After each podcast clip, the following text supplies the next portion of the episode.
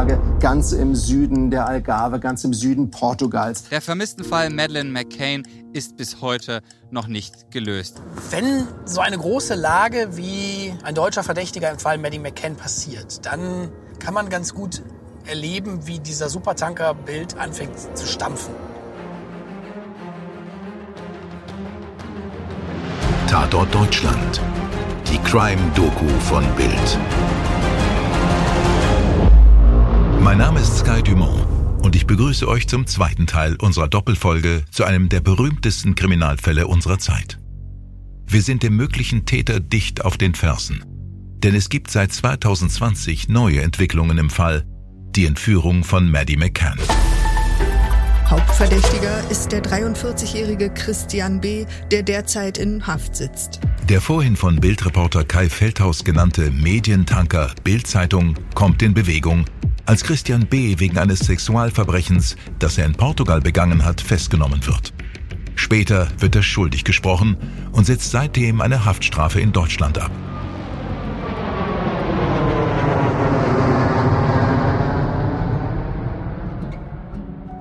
Kai Feldhaus ist nach Portugal gereist, um den Spuren im Fall der seit 2007 vermissten Maddie McCann nachzugehen. Das Mädchen, damals fünf Jahre alt, wäre heute eine 20 Jahre junge Frau und hätte sich vermutlich schon gemeldet, würde sie noch leben. Das scheint aber tragischerweise nicht der Fall und Maddie einer Gewalttat zum Opfer gefallen zu sein. Wir sind jetzt in Portimao. Das hier ist das Gerichtsgebäude von Portimao und auf unserer Zeitreise durch das Leben von Christian B. sind wir an dem Punkt angekommen, wo seine kriminelle Karriere in Portugal einen ersten Dämpfer erhält. Er ist nämlich hier in diesem Gericht 2006 zu acht Monaten Haft verurteilt worden. Gemeinsam mit seinem Kompagnon Michael T. sind die beiden verknackt worden, weil sie Diesel- und Solarpaneele geklaut haben, dabei erwischt worden sind, äh, die sie eigentlich für kleines Geld verhökert haben, um sich damit ihr Leben zu finanzieren. Christian B. ist dann mit äh, Michael T. gemeinsam eingefahren. Das haben zwei weitere Freunde aus dieser kleinkriminellen Clique ausgenutzt, um in das Haus von Christian B. einzusteigen und dort Wertsachen zu klauen. Und das ist insofern ein für den weiteren Verlauf extrem wichtiger Moment, als dass diese beiden Freunde, Manfred S. und Helge B., die bei ihm eingebrochen sind, auch eine Videokamera mit Kassetten geklaut haben. Und auf diesen Kassetten behaupten die beiden Freunde des Verdächtigen, seien Vergewaltigungen zu sehen gewesen, wie Christian B. verschiedene Frauen vergewaltigt. Aus diesen Ermittlungen heraus ist dann diese Haftstrafe erwachsen, die er jetzt gerade verbüßt in Deutschland. Wir wollen direkt weiterschalten zu Thomas Knob nach Kiel. Dort sitzt der äh, Tatverdächtige Christian B. ein. Also er scheint ein regelrecht Berufskrimineller zu sein. Schwerpunkte liegen allerdings immer bei Sexualstraftaten, Drogenhandel und Einbruchsdiebstahl. Er scheint also richtig seinen Lebensunterhalt auf der einen Seite mit bestritten zu haben und auf der anderen Seite immer wieder auch diese Sexualstraftaten, weswegen er momentan auch in Kiel in der JVA sitzt. Christian B. war also schon immer auffällig und führte lange Zeit ein Leben im schattigen Reich der Kriminalität. Christian B. sitzt im Moment in Haft wegen der Vergewaltigung einer Amerikanerin 2005, in dem Ort, in dem auch Manny McCann verschwunden ist. Und die Ermittlungen zu dieser Vergewaltigung dieser Amerikanerin, die begannen eben mit der Aussage dieser beiden Kleinkriminellen, die diese Videokamera und Kassetten geklaut haben. Das ist am Ende Auslöser für die Ermittlungen im Fall Maddie McCann. Aber wie ist Christian B. in die Fänge der portugiesischen Polizei gelangt? Um das zu ergründen, trifft Reporter Kai Feldhaus gleich in der Umgebung von Praia de Luz Nelia. Sie ist die Mutter eines Mädchens, das von Christian B. sexuell belästigt wurde. Nelia ist Portugiesin. Sie wirkt aufgeschlossen und dennoch nervös, als sie ein Foto von Christian B. sieht, das der Reporter ihr zeigt. Nelia, kennen Sie diesen Mann? Sim, conheço. Christian Bruckner. Können Sie einmal beschreiben, was das für eine Situation war, als Sie diesem Mann begegnet sind? Sim, um, o meu marido é músico e na altura estava a fazer uma festa, um, An dem Tag, als ich den zum ersten Mal gesehen habe, war ich mit meiner Familie auf einem Dorffest. uh, e isto. Dort in der Nähe ist auch ein Spielplatz. Plötzlich kam meine Tochter angerannt und sagte, da ist ein Typ, der zeigt seinen Pimmelmann. Ich bin sofort dahin. Auf dem Spielplatz ist ein Häuschen. Christian Brückner war in diesem Haus mit heruntergelassenen Hosen und hat meine Tochter angeschaut und hat gesagt, hey du, wie ist dein Name? Hey you, what's your name? Daraufhin haben wir die Polizei angerufen die auch sofort kam. Er war total betrunken. Vielleicht waren auch andere Drogen im Spiel. Er saß in dem Haus und hat immer nur unsere Kinder angestarrt. um olhar vidrado nas crianças. Ele vidrava as crianças, olhava para as crianças e. Heute wissen Sie, wer, wer der Mann ist. Ähm, wann haben Sie ihn denn wiedergesehen? Als ich den im Fernsehen gesehen habe, habe ich zu meinem Mann gesagt, das ist doch der Typ, der damals unsere Tochter belästigt hat. Ähm, er hat gesagt, das ist doch Quatsch. Drei Tage später hat mich dann ein Freund angerufen, der damals auch dabei war und hat gesagt, siehst du nicht, was gerade im Fernsehen los ist? Das ist doch der Typ vom Spielplatz. Ich bin sofort in Tränen ausgebrochen und dachte nur, das hätte auch meine Tochter sein können. Die Frau ist den Tränen nah. Feldhaus beendet das Gespräch. Nelia ist im Grunde der erste Mensch, mit dem ich gesprochen habe, der ein Opfer des verdächtigen Fall Maddie McCann ist. Also jemand, der direkt davon betroffen ist, von einer Tat, die er begangen hat. Relativ unzweifelhaft auch, weil er am Tatort festgenommen wurde. Diese Festnahme bringt immer mehr Dinge zum Vorschein, die ein klares Bild von Christian B. zeichnen. Weit braucht Kai Feldhaus nicht reisen, um weitere Infos über den neuen Verdächtigen im Fall Maddie zu erfahren. Alles nahm hier in der Algarve seinen Anfang. Bei dem Versuch, dem Verdächtigen Christian B. ein bisschen näher zu kommen und zu verstehen, versuche ich jetzt mal chronologisch vorzugehen. Und wir sind auf dieser kleinen Zeitreise durch sein Leben jetzt Mitte der 90er Jahre. Er ist gerade äh, vor einer Haftstrafe in Würzburg getürmt, erstmals an die Algarve. Er nimmt einen Job als Kellner an in Lagos. Das hier war die Taverna de Lagos. Hier hat Christian B. in den 90er Jahren als Kellner gearbeitet, sich hier ein bisschen Kohle zu verdienen und irgendwo im Hinterland ein Häuschen zu beziehen da ist es sehr einfach unterzutauchen, glaube ich. Der Bildreporter läuft die kleinen Gassen entlang, sucht hier und da das Gespräch. Oft trifft er auf ganz klare Ablehnung. Niemand möchte über dieses Thema sprechen. Das ist doch alles schon so lange her. Das ist eine Einstellung, mit der man hier sehr, sehr häufig begegnet. Also, es ist sehr schwierig, mit Leuten über das Thema zu reden, weil es einfach 14 Jahre so breit getreten worden ist und so viel Unfug darüber erzählt und berichtet und, und, und gezeigt wurde. Und nicht nur hier in Portugal oder in Großbritannien, dem Heimatland von Maddie McCann. Auch in der Bildredaktion in Berlin muss immer wieder ausgelotet werden, was berichtenswert ist und was nicht. Eine so große Dimension, wie sie dieser Fall hat, und die Länge, über die er sich jetzt erstreckt, die führt natürlich auch dazu, dass es sehr, sehr viele Menschen gibt, die sich berufen fühlen, was dazu zu sagen, die diesen Fall zu ihrem Hobby gemacht haben, unaufgefordert und das dann auch gerne Medien und Ermittlern mitteilen. Die große Kunst in der Berichterstattung über den Fall Maddie McCann ist, den Unfug von den fundierten Grundlagen zu unterscheiden. Und das ist manchmal wirklich schwierig. Weil natürlich auch Leute hier im Haus sehen und lesen, was die Kollegen in England schreiben und dann sagen, das müssen wir auch machen. Und ich laufe dann immer hinterher und sammle das alles wieder ein und sage, Leute, ganz im Ernst, wollt ihr wirklich über einen Hellseher berichten, der weiß, wo Maddie McCann verscharrt ist? Und ich glaube, ebenso viele Geschichten, wie ich über diesen Fall geschrieben habe, ebenso viele Geschichten habe ich im, im Grunde auch verhindert, indem ich gesagt habe, lass uns das nicht machen. Das mit dem Hellseher ist nicht seriös. Der Reporter muss ein wenig grinsen, als er daran denkt. Etwas später, wieder im gut klimatisierten Auto, telefoniert Kai Feldhaus mit einer ehemaligen Bekannten von Christian B., der das Haus gehört, in dem der heutige Hauptverdächtige im Fall Maddie lange Zeit wohnte.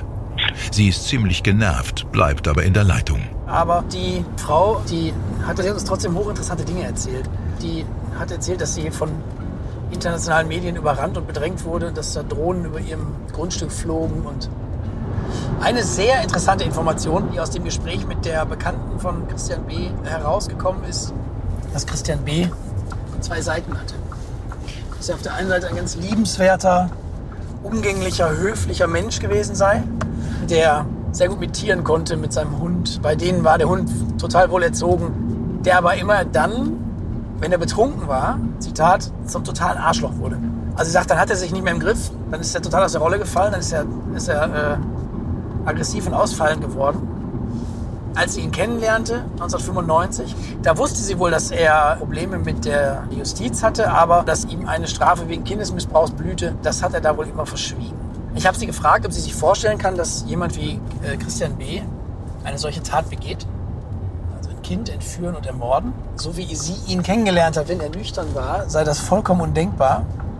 Aber nach allem, was sie mittlerweile erfahren hat, und sie ist offenbar auch vom BKA vernommen worden, könnte sie sich durchaus vorstellen, dass er dort einsteigen wollte, um, um was zu klauen. Also Zitat, einen Bruch zu machen und dann äh, ihm dabei das Kind unterkam und das hat dann vielleicht geschrien oder gestört oder er hat die Gelegenheit genutzt. Da sagt sie, das kann sie sich bei dem, was sie mittlerweile weiß, durchaus vorstellen. Dass Christian B. aus Würzburg abgehauen ist, um nicht in den Knast zu wandern, das weiß Kai Feldhaus schon lange. Er kann sich noch gut an das Gespräch mit einer Bekannten von Christian B.s Familie aus Kindertagen erinnern. Seinerzeit besuchte der Reporter das Geburtshaus von Christian B., eine kleine Wohnung über einer Dorfkneipe. Wir sind hier in Dettelbach, das ist eine kleine Gemeinde bei Würzburg in Franken, die Gaststätte Scharfes Eck, wo die ganze Geschichte ihren Anfang genommen hat. Denn hier in der Wohnung oben drüber lebte Ende der 70er Jahre die leibliche Mutter von Christian Brückner. Sie verkehrte hier in dieser Kneipe, die auch regelmäßig aufgesucht wurde von Kleinkriminellen aus der Gegend und bekam zwei Söhne. Diese Söhne wurden ihr aus verschiedenen Gründen vom Jugendamt weggenommen. Christian und sein Bruder kamen dann zur Pflegefamilie Brückner. Zur Pflege und später zur Adoption. Damals trifft Kai Feldhaus die ehemalige Freundin der Familie Brückner auf einem Feldweg mitten im Nirgendwo. Sie will nicht erkannt und vor allem nicht mit dem Fall Maddie in Verbindung gebracht werden. Also wo ich die kennengelernt habe, ganz normale, liebenswerte Kinder. Wie viele, äh, also noch einmal, die, das waren Herr Brückner und Frau Brückner und wie viele Kinder? Das waren drei Kinder. Der Große und die zwei Kleinen, wo zu, zuletzt dazukommen, der Christian und der Wenn Sie an ihn zurückdenken, als Sie damals in den frühen 80ern viel Kontakt mit der Familie hatten, welche Szene kommt Ihnen da besonders in den Kopf? Das war so im Schulalter. Der hat dann Hausaufgaben gemacht und, der, und oder gemalt irgendwas, wollte was fragen. Und dann hat sie ihn auch so angeschrien und hat ihn mit dem Kopf voll von hinten auf den Tisch geknallt. Und der wusste gar nicht, was los war, der Junge. Ne? Sie haben, haben erzählt, dass die Familie auch einen Hund hatte. Ja, einen Hund, ja. Und wenn sie den Hund schon angepackt haben oder irgendwas, dann haben die schon Schimpfes gekriegt. Ne? Der Hund war, der war vorher da, der war ein und alles, der Dackel. Das heißt, der Hund wurde besser behandelt als die Kinder? Ja, ja habe ich immer gesagt. Der Hund jetzt geht besser wie die Kinder, ja. Ich denke, wenn wir versuchen, vollumfänglich zu erklären, wer der Mann ist, der Maddie McCann entführt und ermordet haben soll, dann müssen wir das ganze Bild sehen. Dann müssen wir auch gucken, wie war der als Kind, wie war der als Jugendlicher. Was ist dem passiert, was hat der gemacht, dass der so in so eine kriminelle Ecke abgedriftet ist. Das heißt, das Elternhaus war nicht liebevoll. Nein, das war nicht liebevoll. Das war ziemlich kalt und ich dachte, das geht denen nur um das Geld. Und das kommt mir besonders hoch, wo sie bei uns zu Besuch waren. Und er hat eingenässt gehabt am Weg, wahrscheinlich weil er Angst hatte. Dann sind sie ins Wohnzimmer und dann sagt er, warum ist die Hose nass? Wir waren alles rumgestanden, hat in die Hose bis runter, hat den Gürtel raus und hat ihn ausgepeitscht. Dann wollte er weinen, also wenn du weinst, kriegst du noch einmal welche. Ich bin dazwischen, dann hat er gesagt, geh kriegst du auch noch eine. Und sie war dabei gestanden, regungslos. Und dann habe ich ja gesagt, die werden das im Jugendamt mal sagen, der Große oder was. Dann hat sie ganz stolz gesagt, die sind so gedrillt, das Wort ist gelaufen, die verraten mich nicht. Das alles klingt nach einer sehr üblen Kindheit, ohne Liebe, ohne Respekt und Nähe. Die Brüder und Christian werden auffällig. Wissen Sie denn aus dem Dorf möglicherweise, was man sich da erzählt hat über die, über die Brüder?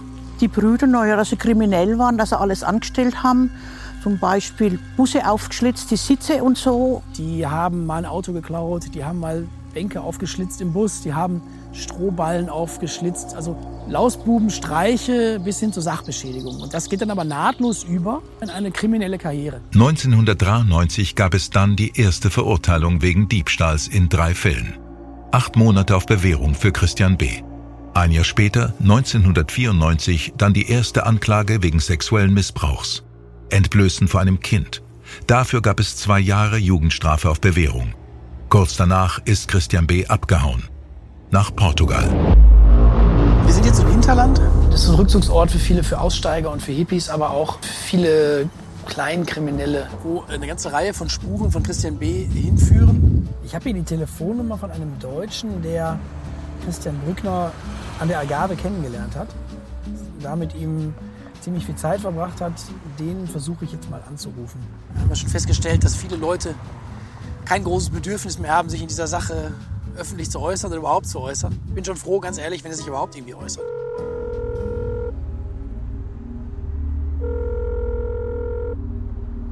Mein Name ist Kai Feldhaus. Ich bin Reporter von Bild in Berlin. Ich grüße Sie. Ähm, ich bin an der Agave unterwegs und äh, recherchiere an einem größeren Stück zum Verschwindensfall Maddie McCann und zu Christian Brückner. Kannten Sie den Christian Brückner? Ja, kenne ich auch. Was habe ich damit zu tun? Ich sitze eh im Knast oder so. Wie haben Sie den denn so erlebt? Also was war denn das für ein Typ? Ich kann den gar nicht so richtig greifen. Er macht das am Telefon. Ja. Ich mag den eh nicht, den Christian. Ist komischer Typ für mich gewesen. Wissen Sie sonst irgendwas über den, wo der abgeblieben ist danach? Der ist ja immer zwischen Deutschland und Portugal hin und her.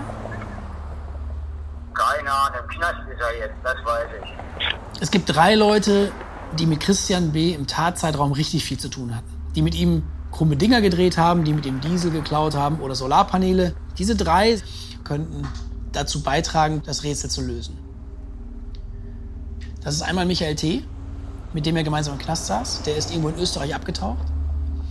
Dann ist das Manfred S. Und der dritte, das ist Helge B.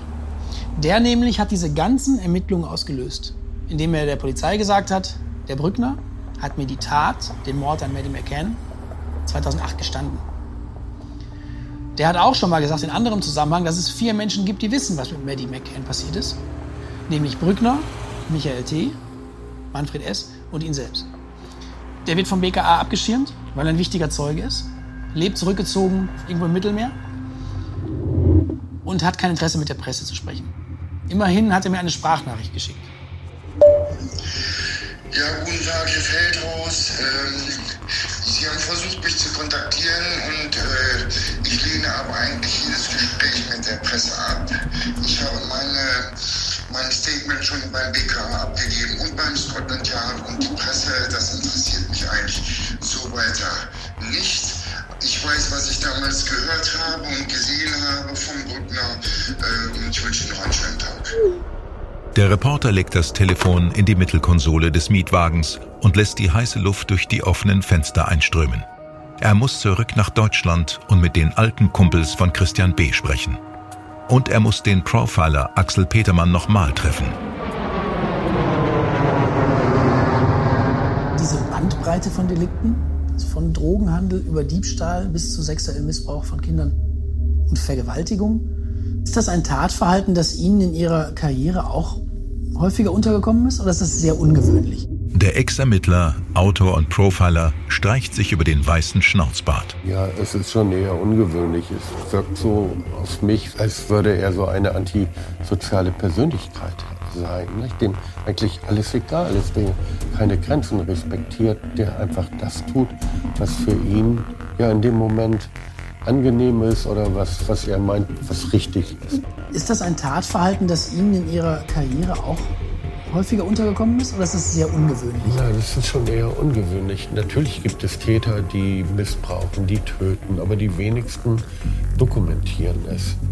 Das sind eben halt Souvenirs oder Trophäen, die man von den Taten mitnimmt, um sie denn dann später für sich, wenn man sich alleine fühlt, dann wieder aufzuarbeiten und das dort wieder einzutauchen in das, was man getan hat. Christian B. hat die Tat, die ihn in den Knast in Deutschland brachte, auf Video dokumentiert. Die Vergewaltigung einer älteren US-Amerikanerin. Erfahren hat das Bildreporter Kai Feldhaus von Manfred S., einem der alten Bekannten von Christian B. Als Freunde würde man sie nicht bezeichnen, wie der Reporter bei einem Kneipentreffen mit dem verlebt wirkenden und kettenrauchenden Ex-Aussteiger feststellt. Ich fahre jetzt nach Lüdenscheid in NRW, um dort Manfred Seifert zu treffen. Er ist einer der wichtigsten Weggefährten von Christian Brückner in seiner Zeit an der Algarve. Ich hoffe, dass der Manfred Seifert mir ein bisschen was erzählen kann darüber, wie der Brückner so ist und auch was da los war in der Zeit, als Maddie McCann verschwand. Grundsätzlich ist Manfred Seifert recht mitteilungsbedürftig. Er hat schon mehrere Interviews gegeben. Wenn man ihn was fragt, dann sagt er auch was dazu. Aber äh, es war jetzt eine Weile nicht ganz leicht, ihn zu erreichen. Mir ist es jetzt gelungen, ihn in Lüdenscheid ausfindig zu machen. Verschlungene Pfade haben ihn hierher geführt und jetzt hat er sich aber zu einem Interview bereit erklärt.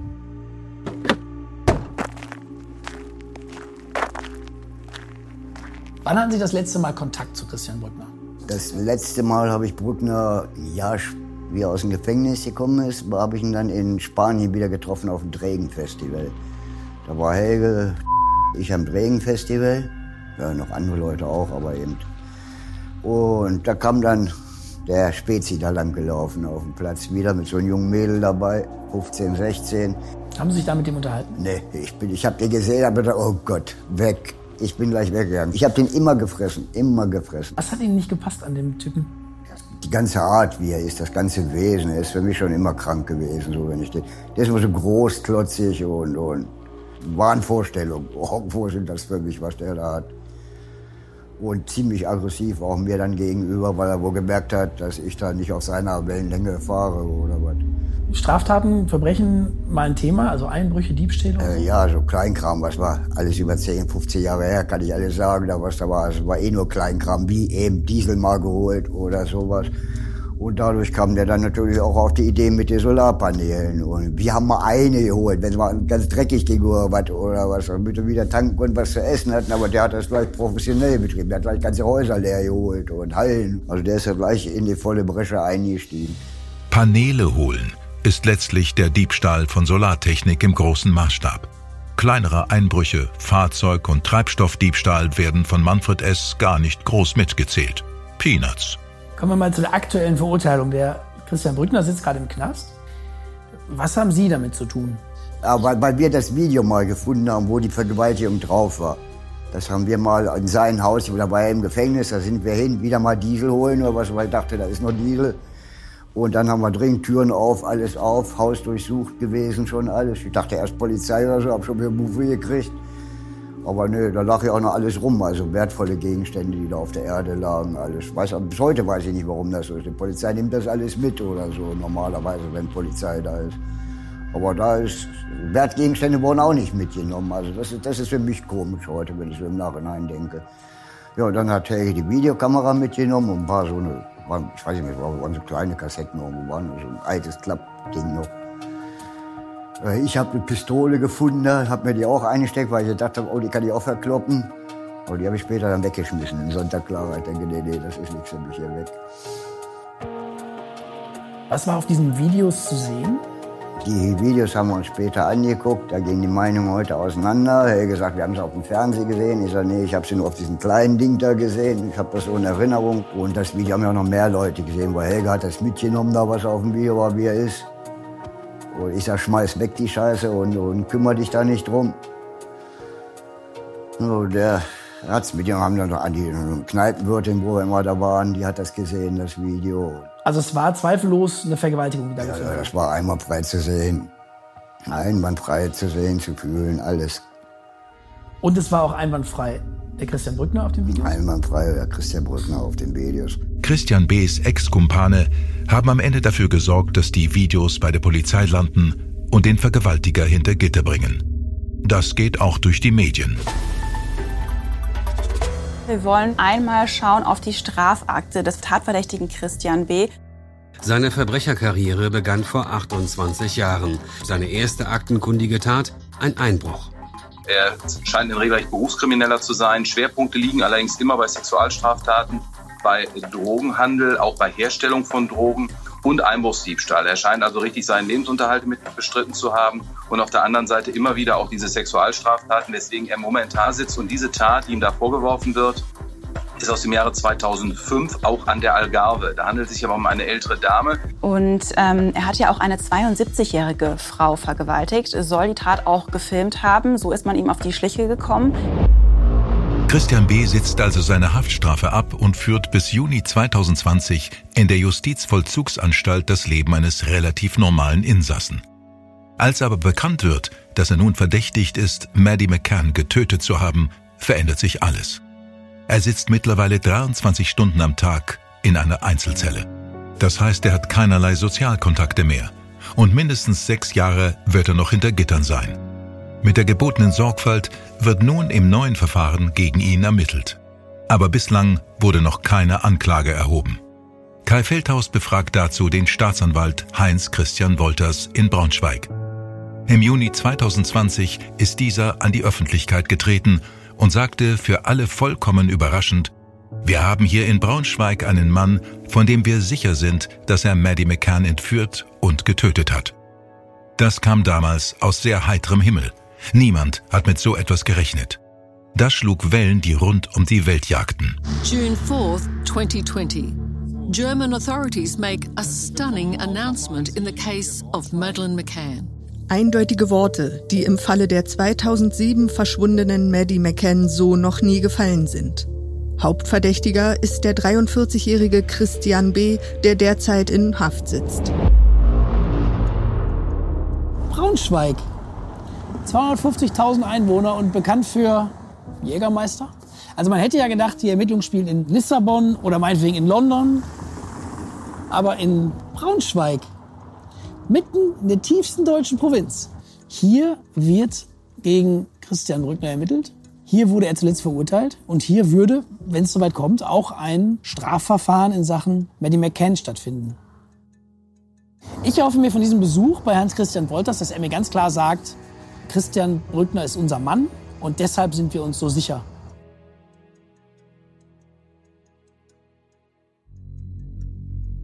Herr Wolters, was wird Christian B. konkret vorgeworfen? Christian B. wird vorgeworfen, 2007 in Praia da Luz Madeleine McCann getötet zu haben. Warum sind Sie so sicher, dass Sie den Richtigen haben, dass Sie den Mann haben, der Madeleine McCann ermordet hat?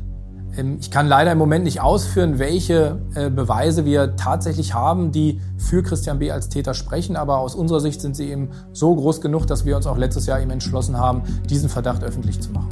Sie haben Beweise erwähnt, die äh, vorliegen. Was genau hat es damit auf sich? Das einzige Indiz, was wir ja auch äh, bekannt gegeben haben, ist dieser Funkzellentreffer aus Praia da Luz. Außerdem werden Hinweise zu zwei portugiesischen Mobilfunknummern gesucht, die zur tatrelevanten Zeit im Bereich von Praia da Luz genutzt wurden. Wir äh, ordnen ihm eine Telefonnummer zu, die tatsächlich in, diesen, in dieser Datensammlung äh, enthalten war, aus dem wir ja schließen, äh, dass sich Christian B. tatsächlich zur Tatzeit am Tatort befunden hat. Ähm, das große Rätsel ist die Partnernummer. Da suchen wir leider nach wie vor nach dem Nutzer. Aber es genügt nicht, um ihn anzuklagen. Unsere Ermittlungen laufen ja noch. Und es macht aus meiner Sicht eben keinen Sinn, bevor man das Ergebnis dieser Ermittlung hat, sich mit dem Gedanken zu tragen, äh, können wir eine Anklage erheben oder können wir das nicht. Christian B. sitzt die nächsten Jahre in Haft, so wie es aussieht. Das heißt, er rennt uns nicht weg. Wenn wir auf ihn zugreifen wollen, haben wir ihn verfügbar da. Wenn wir sozusagen mit unseren Ermittlungen wirklich am Abschluss sind, dann werden wir alles auf den Tisch legen und dann werden wir schauen, haben wir einen hinreichenden Tatverdacht oder nicht. Wenn wir einen haben, werden wir Anklage erheben. Bildreporter Kai Feldhaus lehnt sich zurück und denkt wieder an das Hotellobbygespräch mit dem charismatischen Ex-Ermittler Gonzalo Amaral in Lissabon. Wenn der deutsche Staatsanwalt die portugiesischen Akten noch nicht gelesen hat, was er bestimmt nicht hat, es sind tausende von Seiten, dann sollte er es tun und gut aufpassen. Es gab in der portugiesischen Untersuchung nichts, das auf eine Entführung hindeutete. Im Gegenteil, es ist eigentlich unmöglich, dass eine Entführung stattgefunden hat. Christian B. hat mit dem Verschwinden von Maddie McCann nichts zu tun. Das steht in den portugiesischen Akten. Es sollte lieber mal geklärt werden, warum hier eine Entführung simuliert wurde. Man kann Christian B. nicht einfach in die Nähe des Ocean Clubs platzieren und es ihm dann anhängen. Selbst wenn es sein Handy war, die Funkzelle ist groß. Dass er dort war, dass er ein Dieb ist, der sogar über Kindesmissbrauch, Diebstähle oder Mordfälle schrieb, dass er das abnormale Leben eines Psychopathen führte, das ist alles kein Beweis dafür, dass er für die Tat verantwortlich ist. Erst einmal muss bewiesen werden, dass es eine Entführung gegeben hat. Mas só os alerta para uma coisa: se têm tanta coisa, ele já devia estar preso e condenado por esse tipo de crime. Die Leute sagen, was für ein Monster dieser Christian B. ist. Es würde mich nicht überraschen, wenn eines Tages ein Foto auftauchen würde, welcher Art auch immer, genauso wie im letzten Verfahren, wo plötzlich ein Haar aufgetaucht ist. Ja, die Sache mit dem Haar. Aber dazu später. Der Staatsanwalt kontert gleich, als der Reporter von Amaral erzählt. Ich weiß nicht, auf welcher Grundlage Herr Amaral seine äh, Aussagen trifft. Wir haben einen Tatverdacht äh, gegen Christian B. und im Gegensatz zu Herrn Amaral äh, sehen wir die Eltern ausschließlich als Zeugen, die mit der Tat tatsächlich nichts zu tun haben.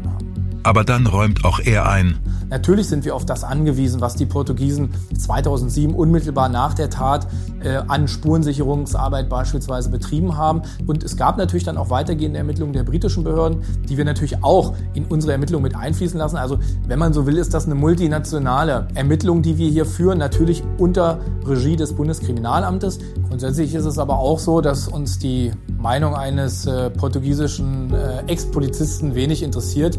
Wir gehen davon aus, dass ihm unsere Akten nicht vorliegen und deshalb sind auch seine Schlussfolgerungen für uns tatsächlich völlig irrelevant.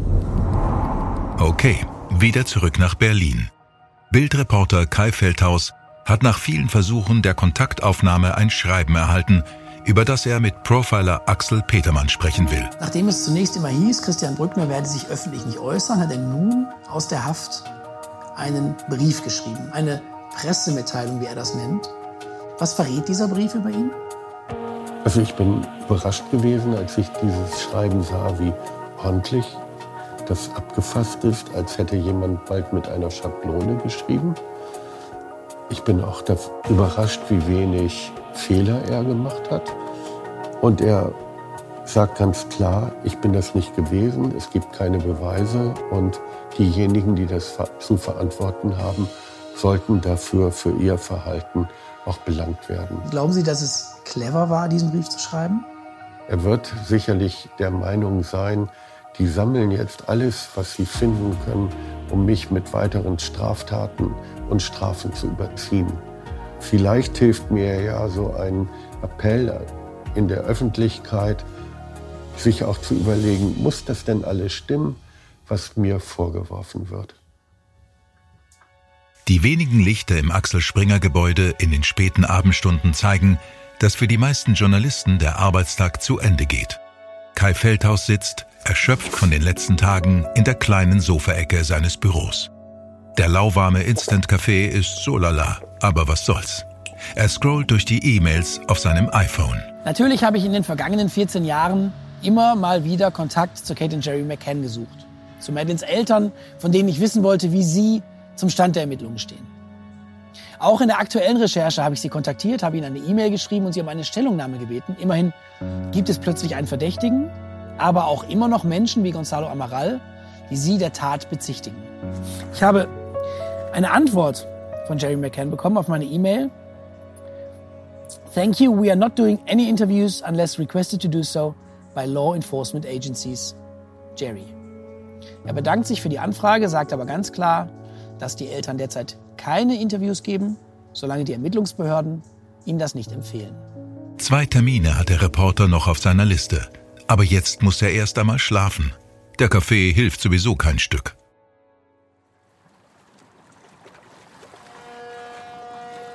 In Hamburg trifft Kai Feldhaus auf den Verteidiger von Christian B. Auf dem Dach eines Geschäftshauses begrüßt der erstaunlich junge Anwalt Friedrich Filscher den Bildreporter eher hanseatisch unterkühlt. Seit über einem Jahr wird nun öffentlich gegen Christian Brückner ermittelt. Sie sind wahrscheinlich der einzige Mensch, der regelmäßig Kontakt zu ihm hat.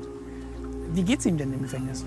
Was ist das für eine blöde Frage? Also, ähm, er sitzt für eine Straftat mehrere Jahre in Haft, von der er behauptet, diese nicht begangen zu haben und ist einer weltweiten Vorverurteilungskampagne ausgesetzt. Also wie soll es ihm da gehen? Haben Sie als Verteidiger das Gefühl, dass es eine öffentliche Vorverurteilung Ihres Mandanten gibt? Die Vorverurteilung liegt auf der Hand. Ähm, die Medien, die Boulevardpresse, dazu zähle ich auch äh, Ihr Haus, hat seit einem Jahr nichts Besseres zu tun, als äh, diese Causa Medi und die Person Christian Brückner immer wieder in den Fokus zu rücken. Ähm, angefeuert äh, von einem Pressesprecher der Staatsanwaltschaft Braunschweig, äh, der auch jedes Medium sucht und äh, kontinuierlich gebetsmühlenartig äh, runterbetet. Wir sind davon überzeugt, Brückner hat Maddie getötet. Eine Haftstrafe sitzt er aktuell noch ab, die sieben Jahre für die Vergewaltigung einer 72-jährigen Amerikanerin in Praia da Luz. Sie waren in dem Verfahren noch nicht sein Verteidiger. Ist er da vernünftig verteidigt worden in diesem Prozess? In meinen Augen ganz klares Nein. Das Verfahren hat insgesamt drei Tage gedauert. Bei der Komplexität ähm, ist das in meinen Augen ziemlich kurz. Die Verteidigung hat damals wesentliche Aspekte nicht thematisiert, hat auf Beweisanträge verzichtet, die zwingend zu stellen gewesen wären, weil man davon ausging, das wird ein glasklarer Freispruch. Ich vermute, dass da eine Strategie dahinter steckt. Die Staatsanwaltschaft Braunschweig wird den Gedanken haben, äh, die Kammer wäre einfacher davon zu überzeugen, dass Herr Brückner ein kleines Mädchen entführt und getötet hat, wenn er schon vorbestraft ist für so ein grausames Sexualverbrechen. Welche Schwächen weist aus Ihrer Sicht das Urteil, das 2019 in Braunschweig gefällt wurde, auf? Es gab zwei Zeugenaussagen, die äh, letztendlich maßgeblich für die Verurteilung waren. Diese Zeugen halte ich für absolut unglaubwürdig und unseriös. Man hat ein Haar gefunden, welches beim Mandanten zugeordnet wurde. Auch das kann man berechtigterweise anzweifeln. Gonzalo Amaral, der zu Beginn die Ermittlungen im Fall Maddie McCann geführt hat, der nannte Christian Brückner im Gespräch mit uns den, ich zitiere das, perfekten Verdächtigen. Weil auf ihn einfach alles passe, was die Polizei brauche, um, ein, um irgendjemanden zu finden und ihm die Tat anzuhängen. Teilen Sie diese Ansicht? Das driftet mir dann schon etwas weit in den Bereich Verschwörungstheorien ab. Und das ist nicht mein Metier. Ich habe mich an Fakten zu orientieren. Ich habe äh, Herrn Brückner zu verteidigen äh, und auch nicht diesen Fall Maddie aufzuklären, was also äh, viele Leute seit einiger Zeit denken. Da ist wieder die Sache mit dem Haar. Und die unseriösen Zeugen sind Manfred S., der verlebte Aussteiger und Kleinkriminelle, sowie Helge B., der als Zeuge geschützt irgendwo im Mittelmeerraum lebt. War der Vergewaltigungsprozess gegen Christian B. schon so wackelig wie die Anschuldigungen, die ihm heute in Bezug auf den Fall Maddie gemacht werden? Der vorerst letzte Termin wartet.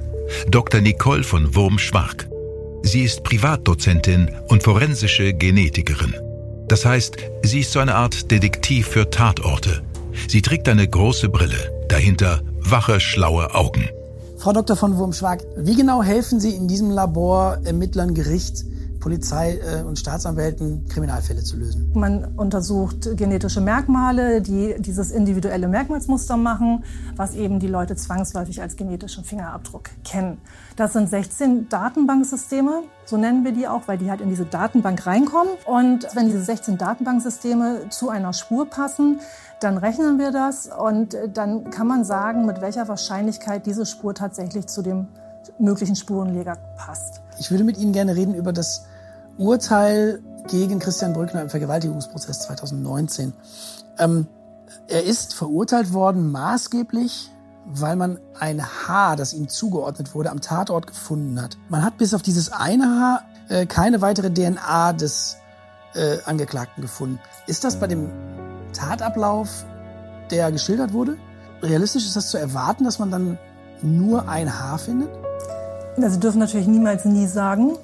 Und selbst wenn Sie jetzt sagen, Sie kennen den Tatablauf, waren Sie natürlich nicht dabei. Und das ist schon erstaunlich, wenn man in solchen Fällen sehr, sehr wenig DNA findet.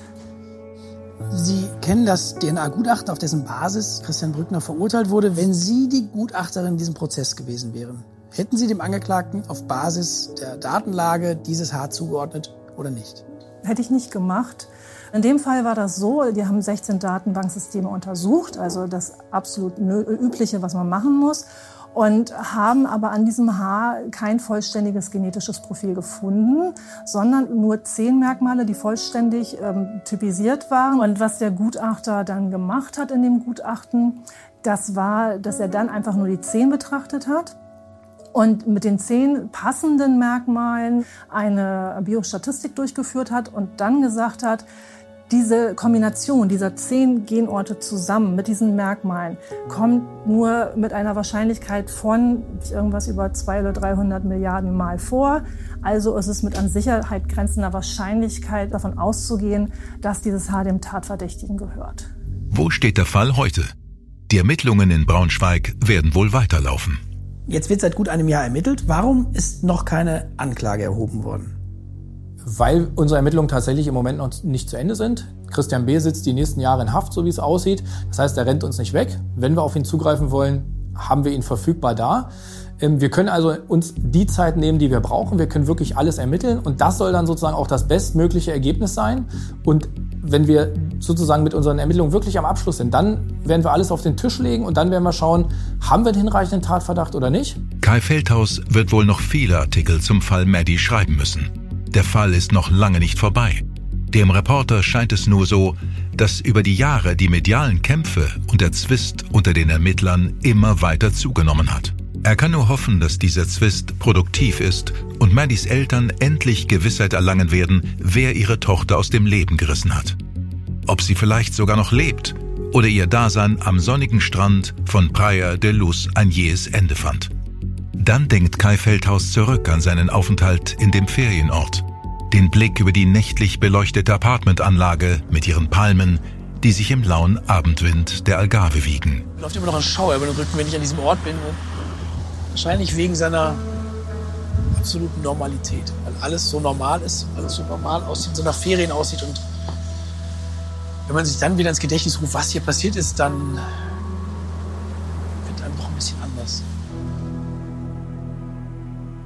An dieser Stelle möchte ich wieder einmal Danke sagen, dass ihr dabei wart. Mein Name ist Sky Dumont und ich freue mich, wenn ihr auch beim nächsten Mal zuhört bei Tatort Deutschland. Tatort Deutschland ist eine Produktion aus den WakeWord Studios. Projektleitung Simone Terbrack. Produktion Fabian Scheffler. Drehbuch Lutz Neumann. Redaktion Bild Kai Feldhaus und Stefan Netzeband. Dir hat diese Folge von Tatort Deutschland gefallen? Du bekommst von True Crime einfach nicht genug. Dann hör jetzt in unsere weiteren Folgen rein. Hier warten mehr als 200 spannende Fälle auf dich, wie das Verschwinden von Rebecca Reusch, der Prozess gegen O.J. Simpson oder die Entführung von Ursula Herrmann. Wir hören uns bei Tatort Deutschland.